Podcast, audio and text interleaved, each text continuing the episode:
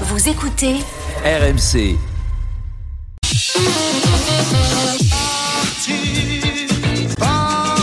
Eh oui, il faut partir, monsieur Ciotti. Vous l'avez dit, Apolline, la droite déménage. Alors, dit comme ça, on dirait un slogan des jeunes avec Juppé en 2010. C'est Eh jeunes, rejoins-nous, la droite déménage. Non, il, il dé- il déménage vraiment. Ça devenait trop grand. Il y a plus de gens qui travaillaient au siège des Républicains que de gens qui votaient pour les Républicains. Donc là, LR passe de 5000 mètres carrés rue de Vaugirard à 1000 mètres carrés en face de l'Assemblée nationale. C'est cinq fois plus petit. Et ça fait réagir Mohamed de Brest qui nous dit J'ai aussi lu que les Républicains vont diviser leur loyer par deux en changeant de siège.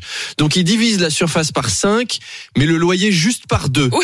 Donc en fait, au mètre carré, C'est vrai que. je parle sous le contrôle de Manu Le Chypre. Économiquement, c'est bizarre. Ça Ah fait oui, plus cher Ils qu'avant. vont dans un quartier beaucoup plus chic. Ah, c'est c'est donc ça. ça. Ils prennent plus petit dans un quartier plus chic. Voilà. C'est- C'est une drôle de stratégie. Je crois que dans 5 ans, leur nouveau siège, ce sera une chambre de bonne à Saint-Ouen avec des programmes économiques comme ça.